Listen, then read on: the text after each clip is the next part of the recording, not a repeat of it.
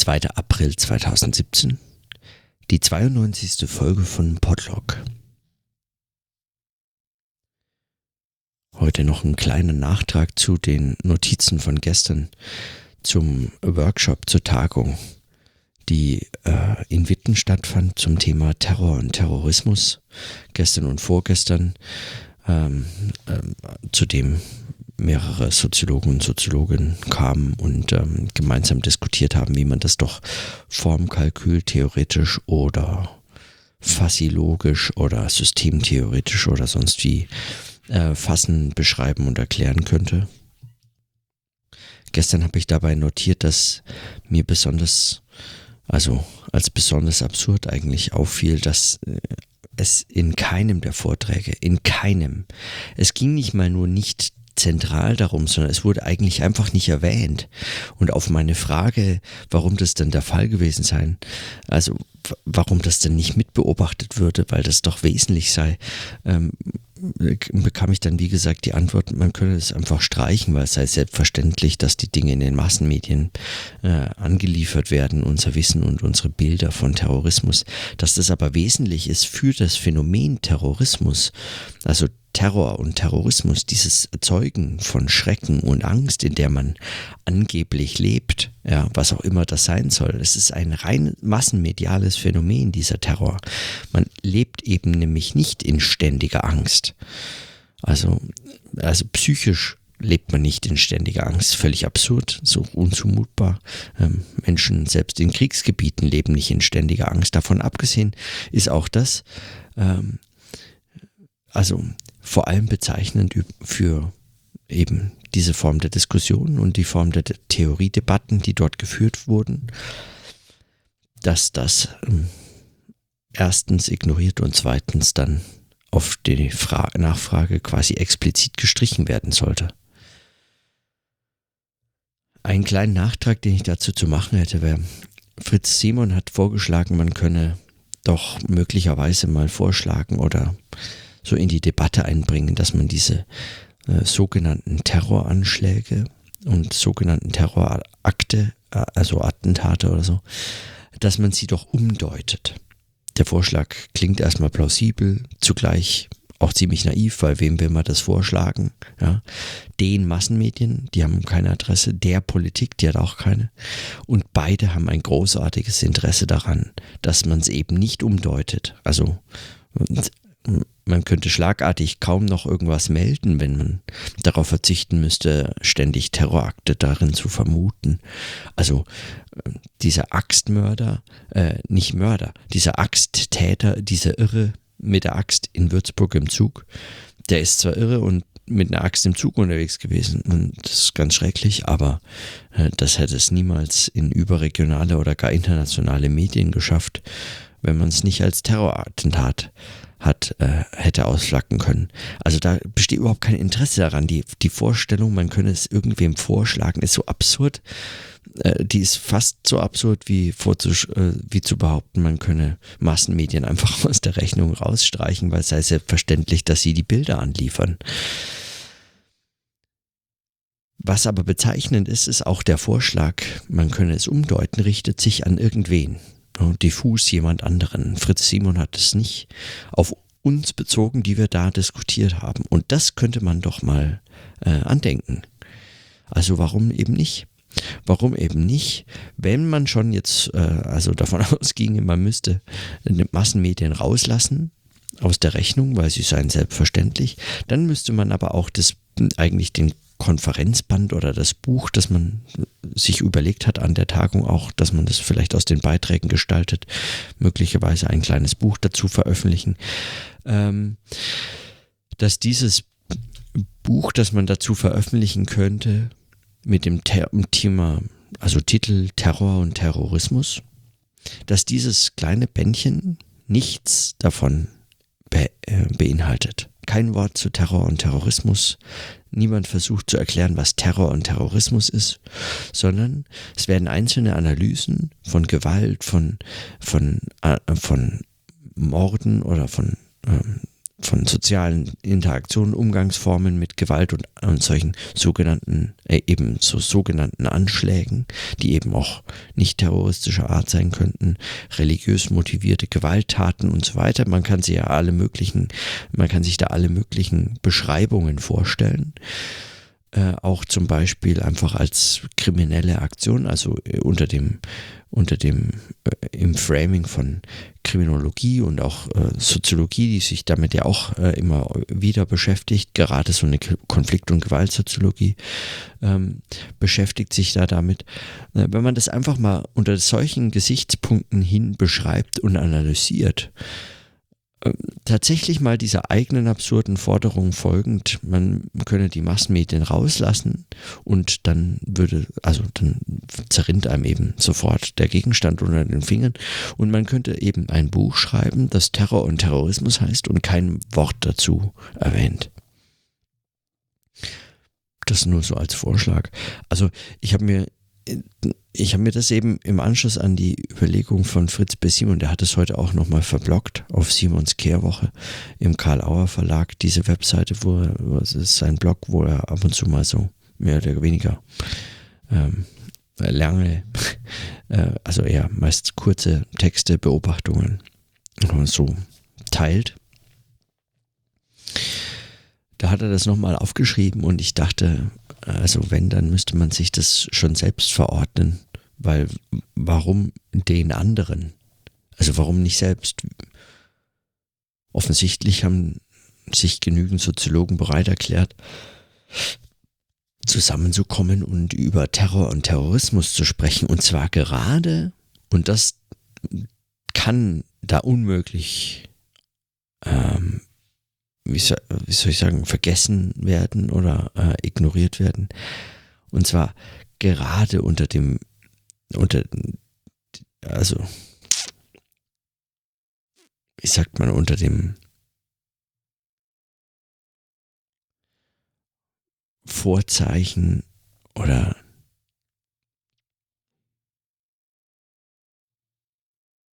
aufgrund der Idee, dass dies ein hochaktuelles Phänomen ist. Ein Gegenstand, bei dem soziologische Analyse einmal aktuelle Relevanz gewinnen könnte, wenn man da etwas dazu beitrüge.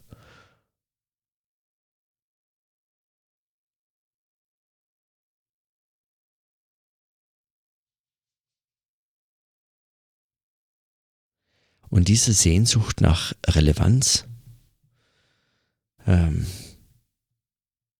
nach Aktualität, verleitet einen dann womöglich zu solchen, ja, zu solchen theoretischen ähm, Diskussionen, die bereit ist, auf den Gegenstand äh, sagen, in a blink of an eye zu verzichten zugunsten der erhofften theoretischen Abstraktionsleistung oder der theoretischen Fortschritte oder so. Man müsste sich also diese Forderung mindestens selbst nochmal stellen.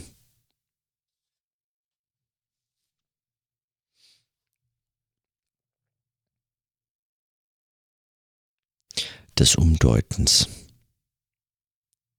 Dabei ist nicht ganz außen, außer Acht zu lassen, was der Grüstemeier äh, gesagt hat, der äh, die meisten der eben fasziologisch, formtheoretisch oder sonst wie argumentierenden Vorträge daraufhin mal befragt hat, warum sie eigentlich äh, so logizistisch äh, argumentieren.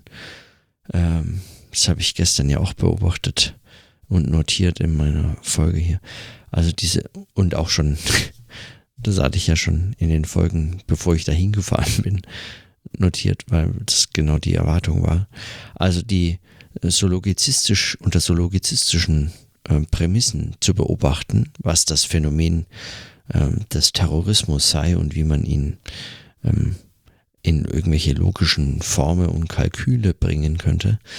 Ähm, warum man da nicht eigentlich das Mittel der Beschreibung wählt als ob es kein legitimes Mittel sei. Also warum man überhaupt tendiert dazu zu äh, sagen, die eigentlich wissenschaftliche Leistung wäre es nur dann, wenn man Terror und Terrorismus in ein, in sozusagen eine logische Form, in eine äh, logisch-theoretische Form brächte und sich damit quasi die Möglichkeit nimmt, in einer Beschreibung ebenfalls eine theoretisch anspruchsvolle Leistung und Arbeit zu sehen.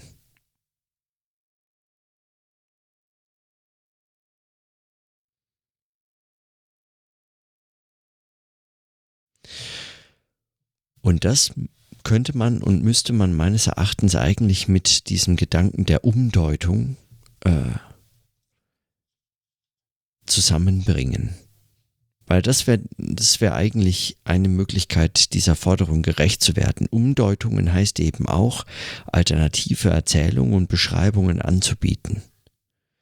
Und man könnte das ganz, ganz bewusst und offensiv eigentlich dem sogenannten Alternative Facts, die ja äh, diskreditierend und herabwürdigend, besonders auch von Wissenschaftlerinnen und Wissenschaftlern, heute den, ähm, den Demagogen und Populisten unterstellt wird, dass sie das verwenden oder vor allem und vorzugsweise natürlich von massenmedial kommunizierten professionellen Journalismus all jenen unterstellt wird, die irgendwie andere Geschäftsmodelle haben als Mainstream-Medien, äh, die momentan eigentlich kein überzeugendes Geschäftsmodell mehr haben und nur noch äh, vom Kredit äh, vergangener Zeiten leben oder überleben und zwar gerade noch so. Aber davon abgesehen, also ähm,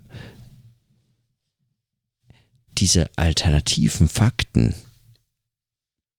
nicht in einem so einem dämlichen Sinne von, ah, das ist alles nur falsch, das sind alternative Fakten, gibt es nicht, es gibt nur Fakten, es gibt keine alternativen Fakten.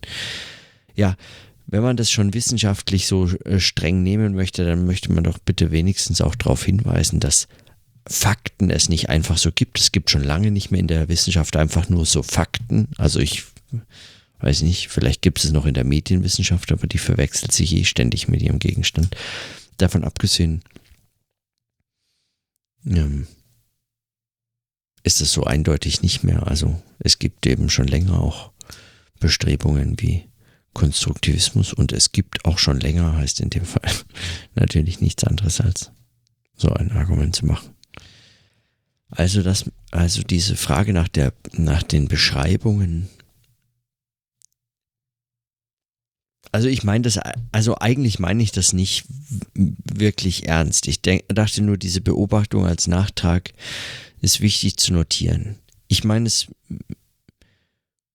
mir selbst gegenüber nicht ernst.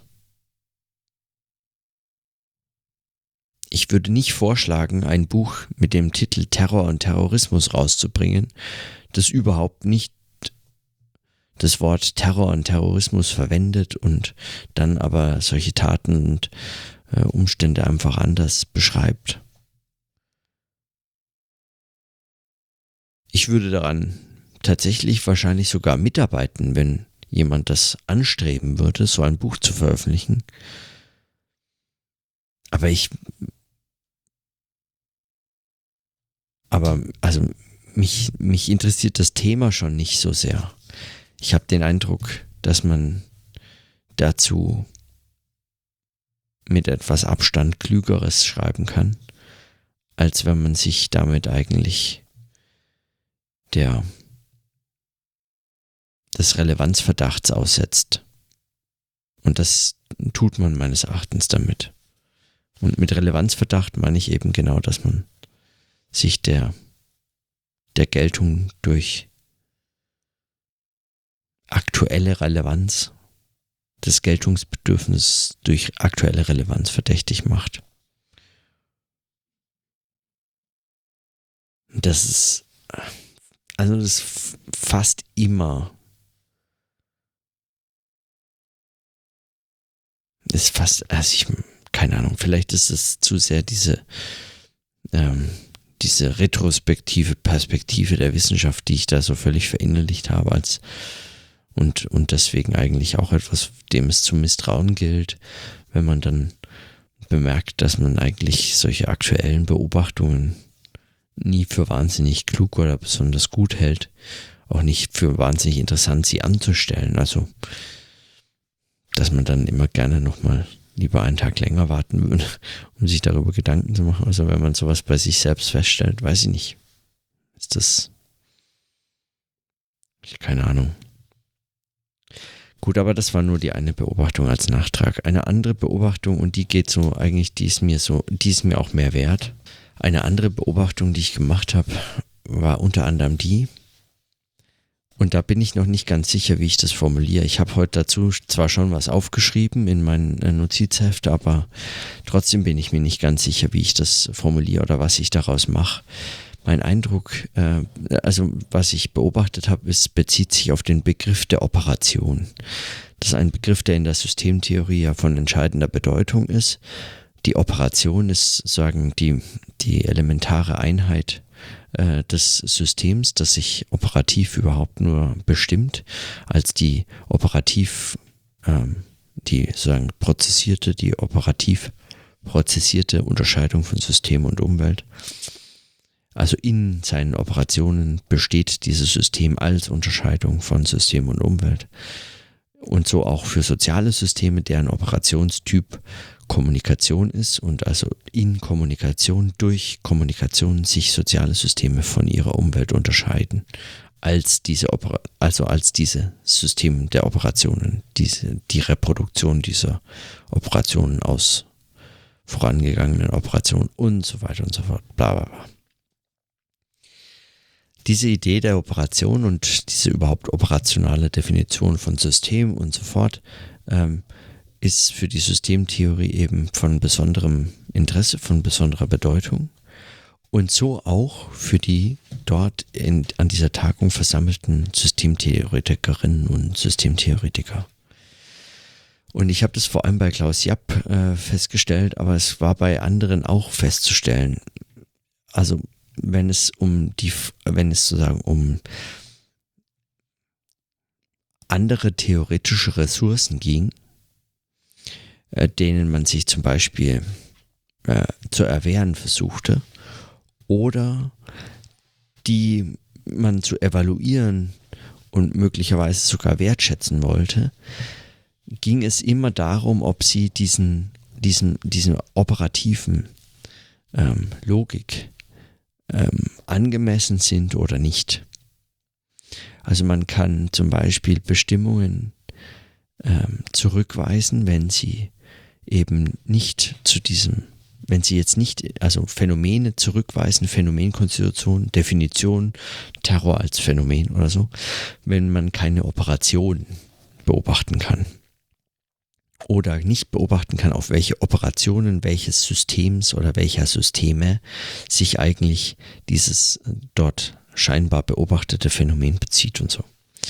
Und der Begriff der Operation und dieses, diese Art des Verständnisses ist aus der, aus der Sicht der Systemtheorie, ähm, also nicht nur wesentlich, sondern überzeugend im, im Kontext äh, der Theorie angemessen und äh, eben wesentlich. Also es ist, es, es ist darauf kann diese Luhmannsche Systemtheorie nicht verzichten. So der Stand, ähm, beziehungsweise so der, ähm, der an dieser Tagung scheinbar geteilte Common Sense. Also weiß ich nicht. Es wurde nicht wirklich explizit, wie das eben so ist bei Common Sense und Selbstverständlichkeiten. Interessant fand ich dabei aber auch, dass dieser Begriff der Operation auch verwendet wird, um um sozusagen eine Unterscheidung zu machen zwischen soziologischen Argumenten und nicht soziologischen Argumenten, zwischen soziologischer Beobachtungsperspektive und nicht soziologischer Beobachtungsperspektive. Als ob alle soziologische Beobachtungsperspektive sich so und nicht anders begreifen und beschreiben würde. Also wenn man, wenn man theoretische äh, Ressourcen einzubringen versucht in die äh, soziologische Theoriediskussion und die nicht zu einer operativen Logik passen oder sich in diesen, äh, in diesen Begrifflichkeiten selbst beschreibt, dann würden Systemtheoretikerinnen mit dem Verweis eben darauf sie auch aus der Soziologie ausschließen. Was ich erstaunlich finde, weil sie eben mit der Soziologie in dem Fall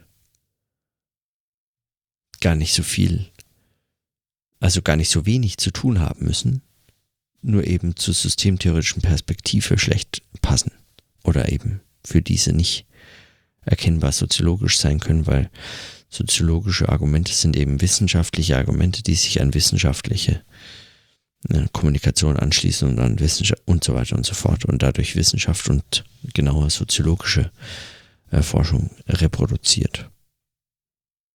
Soziologie als Subdisziplin, als äh, genau Teil des Wissenschaftssystems oder wie auch immer man das beschreibt. Auch das natürlich eine Beobachtung auf dem Werk Workshop war. Also die nennen sich alle Systemtheoretiker, aber also so ganz ähm, einig sind sie sich nicht, was sie darunter eigentlich verstehen. Eben, es gibt bestimmte Annahmen und die Operation ist so eine dieser, die mir geteilt scheinen. Diese Art zu diskutieren und ähm, was nicht diesen Begrifflichkeiten sich fügt, eigentlich der Systemtheorie auszuschließen bei gleichzeitiger vollkommener Ignoranz erkenntnistheoretischer Grundlagen. Und das ist was, was ich auch angesprochen habe und gestern notiert habe und immer wieder eigentlich damit man, man den, man solche Diskussionen nervt, also fast schon trollt, aber nicht ganz erfolgreich, muss ich gestehen, weil erfolgreich getrollt wäre diese Diskussion ja nur dadurch, wenn sie, ähm, wenn sie eben dadurch äh, in Streit zerfällt und, und klar wird, dass in der Tat hier keine erkenntnistheoretischen Grundlagen geteilt, als geteilt angenommen werden können und dass es daran schon scheitern wird, diese Diskussion. Das lässt man sich äh, dies, also so abge, geklärte hm, Soziologinnen und Soziologen lassen sich dann natürlich nicht aus der Ruhe bringen.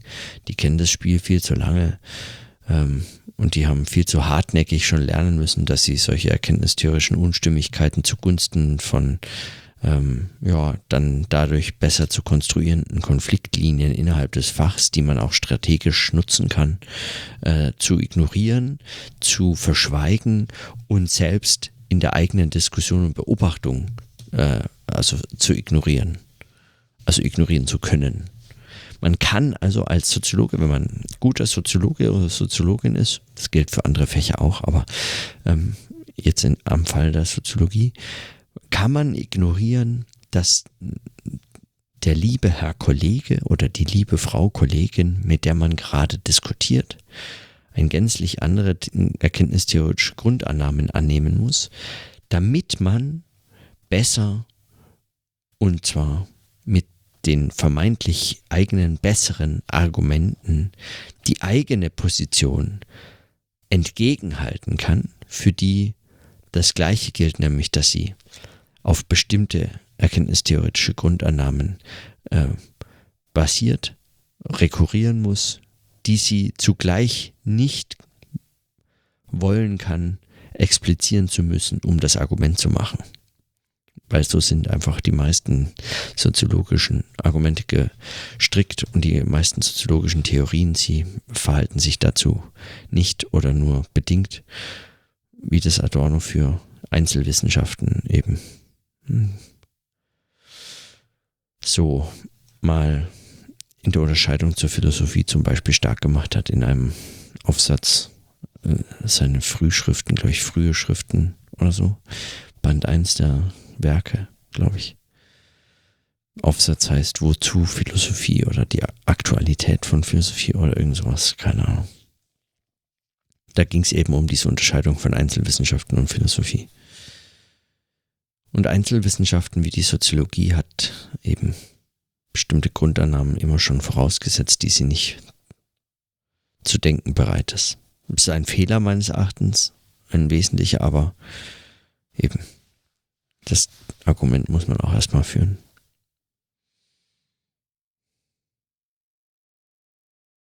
Also, zurück zum Begriff der, äh, der Operation. Der wird in so einer sehr strategischen Weise angewandt, obwohl er erkenntnistheoretisch hoch voraussetzungsreich ist und bei weitem nicht aller, allen Zweifels äh, enthoben. Im Gegenteil. Der Begriff der Operation ist gebunden an, den, an, das, an die Unterscheidung von System und Umwelt als autopoietisches System.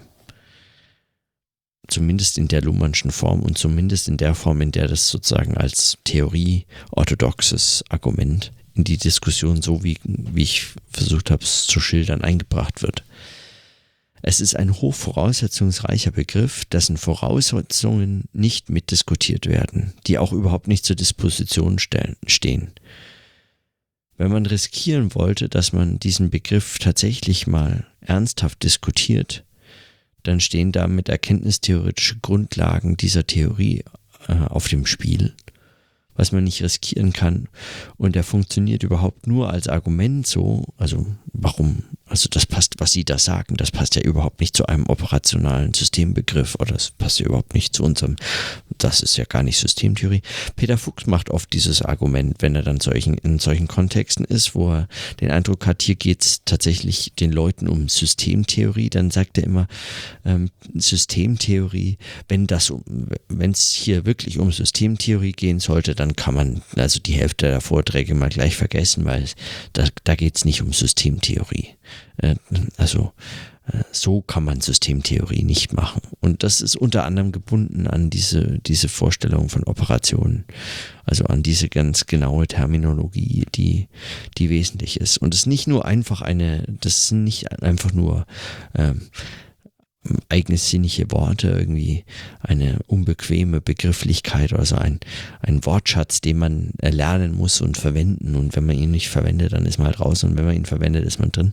Sondern es geht dabei um erkenntnistheoretische Grundannahmen, die, die hochproblematisch sind und ähm, und deswegen eigentlich, wenn man dieses Argument als so eine Art äh, bereinigendes Argument oder Diskussion bereinigendes Argument disziplinierendes Argument vielleicht sogar verwendet. Ähm, gerade dann muss man sie implizit lassen.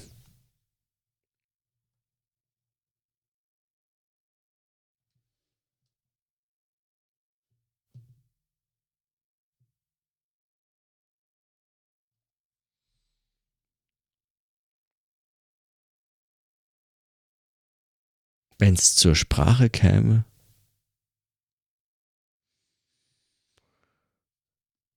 dann liefe man Gefahr, dass es sich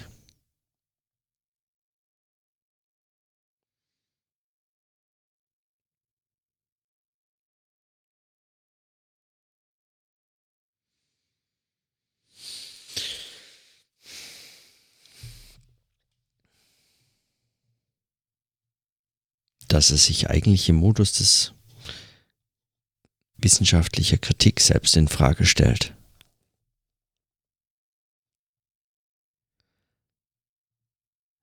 Okay, das ist jetzt, äh, naja, scheiße, diese, die, das, das nervt mich eigentlich schon, was ich dazu jetzt alles notiert habe. Es war viel zu umständlich und viel zu redundant und immer und eigentlich viel zu dämlich.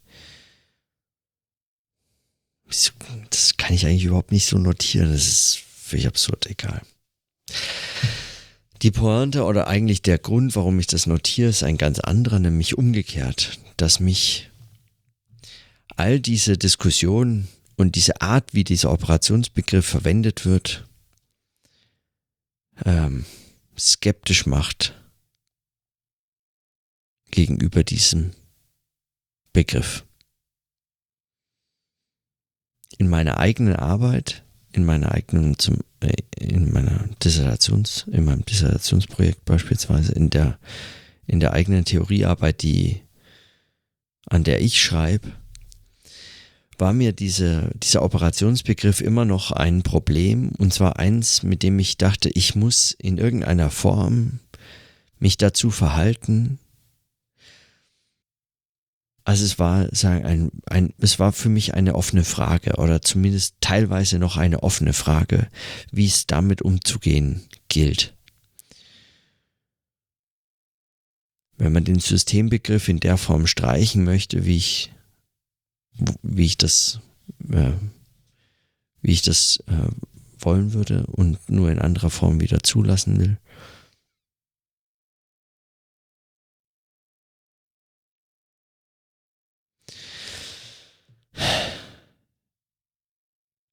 Dann muss man sich irgendwie dazu positionieren. Dann muss dieser Operationenbegriff, äh, zu dem muss man Stellung nehmen. Zumindest wenn man eben im systemtheoretischen Kontext schreibt. Und das äh, mache ich ja.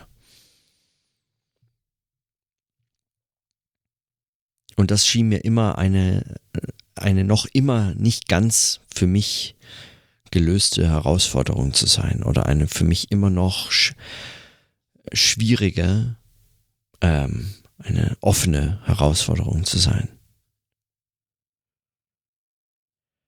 Und nachdem ich diese Diskussion und die Art, wie der Operationsbegriff dort verwendet wird, mitbekommen habe, muss ich gestehen, sind meine Sorgen etwas einer Ernüchterung gewichen. Wenn das der Operationsbegriff sein soll und das die Art, wie man ihn verwendet, dann kann ich auf den sofort verzichten.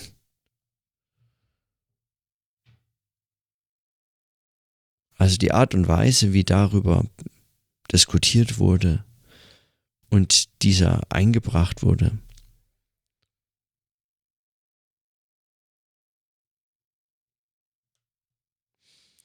das gibt ihm nicht diese Bedeutung. Es hat es alles so ein bisschen wieder in so ein, so ein anderes Licht gerückt. Das war eigentlich alles, was ich dazu sagen wollte. Meine Notiz war kurz. Manchmal ist es dann halt schon auch einfach gut, wenn man schreibt und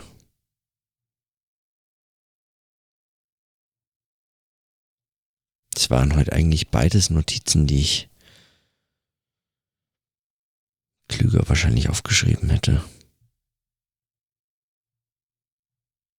Das ist ein bisschen ärgerlich.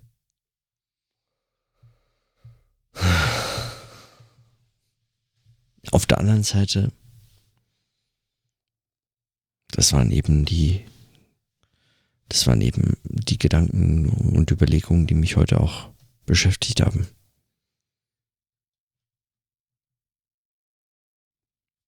Naja. Gut. In diesem Sinne, dann bis morgen.